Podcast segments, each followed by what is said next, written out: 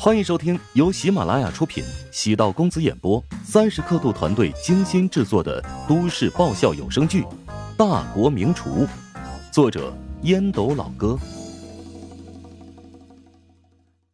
第八百五十二集。韩鹏将手机熄屏，低声骂道：“孙昌这个狗东西太他妈没义气了！”曹长波沉声道：“既然烟影的食堂已经被乔帮主拿下。”我们接下来得攻关华夏戏剧学院的食堂。我联系了很多次，那边的人特别死板，软硬不吃，根本就没有希望。曹长波不满的扫了一眼韩鹏，这个家伙太不靠谱。来燕京之前的路上，他可是一直吹嘘自己在燕京高校的资源有多么丰富，结果真到了大考的时候，一点用处也没有。曹长波叹息道。实在没办法，那就选燕京科技大学。理工类大学，那不是和尚庙吗？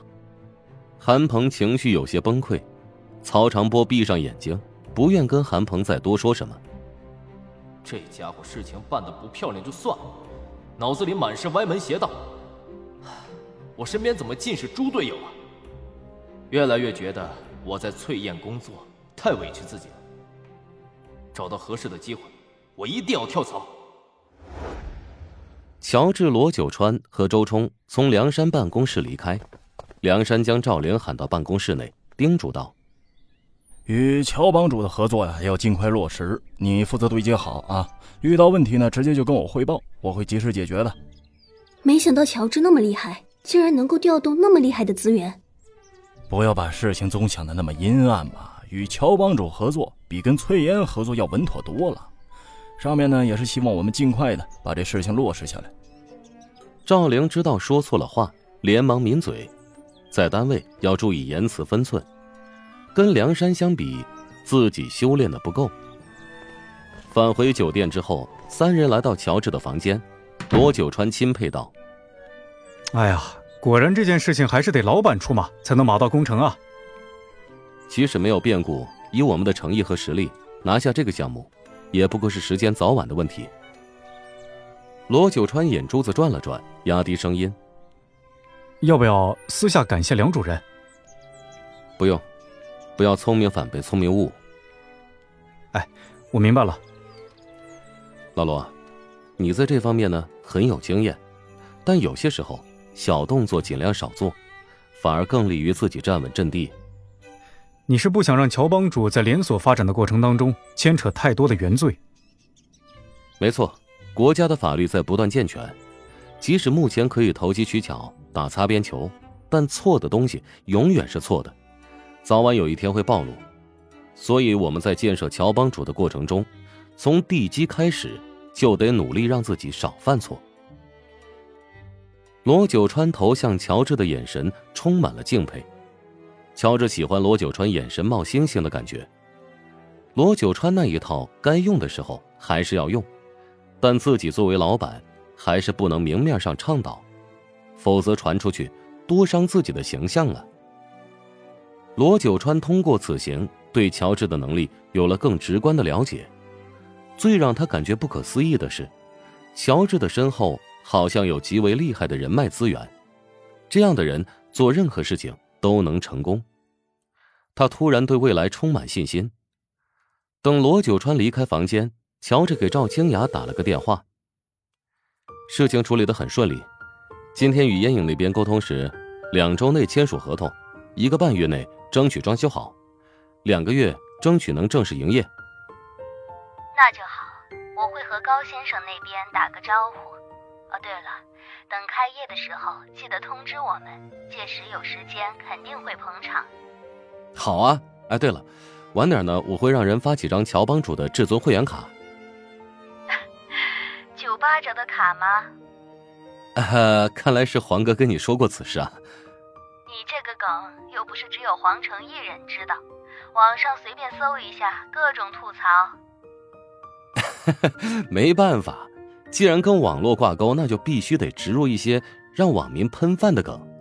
如果被吐槽能带来收益，我情愿被大家喷得更惨。赵清雅微微一怔，觉得乔治的脑回路很清奇。其实放大某个缺点，偶尔也不是坏事。如果利用得好，指不定能带来很不错的反效果。乔治将“吝啬”这个贬义词也能变废为宝，让人觉得他抠门抠得很可爱，这也是一种本事。吝啬，从另一个角度来看，何尝不是节约型社会所需要的正元素呢？与乔治又聊了一会儿，赵清雅发现跟他聊天挺有意思，他的思维很活跃，总能给自己耳目一新的感觉。仔细想想。现在宏达集团的发展遭遇瓶颈，与固步自封、与时代脱轨有很大的关系。从事餐饮行业的老板最大的资源，并不是你饭馆的生意天天爆，也不是外界对你口碑有多好。从事餐饮，可以拥有一股保持流通的人脉网络，每天都有形形色色的顾客前来用餐，只要饭菜做的美味可口。那么就能留下优质顾客，将顾客变成常客，那是初级阶段；将常客变成好友，那是中级阶段；将好友变成至交，那是高级阶段。皇城便是一步步被乔治发展成了这样的关系。当初跟皇城结识，乔治存有试验的想法，与之用心相处，看是否能结出有益的花朵。如同乔治所料，皇城如今将乔治当成了为数不多可以说真心话的朋友，也给乔治间接带来了不少人脉资源。这一来一回，关系弥坚。与皇城的相识相立，经历了这个过程。有人或许会觉得乔治太过于有城府，连友情都不放过，步步算计。但这是社会环境使然。你若不步步谨慎、小心翼翼，只会被时代淘汰。何况乔治的算计，只是对人性的理性研究。说的简单一点，就是情商比较高。纵观情商高的人处理事情，一半是本能，一半则是设身处地的为他人考虑。此次得到贵人相助，让乔治深感意外，因为原本只是想帮黄成一个忙，没想到。自己的那顿私厨，让在场食客心满意足，获得了他们的好感。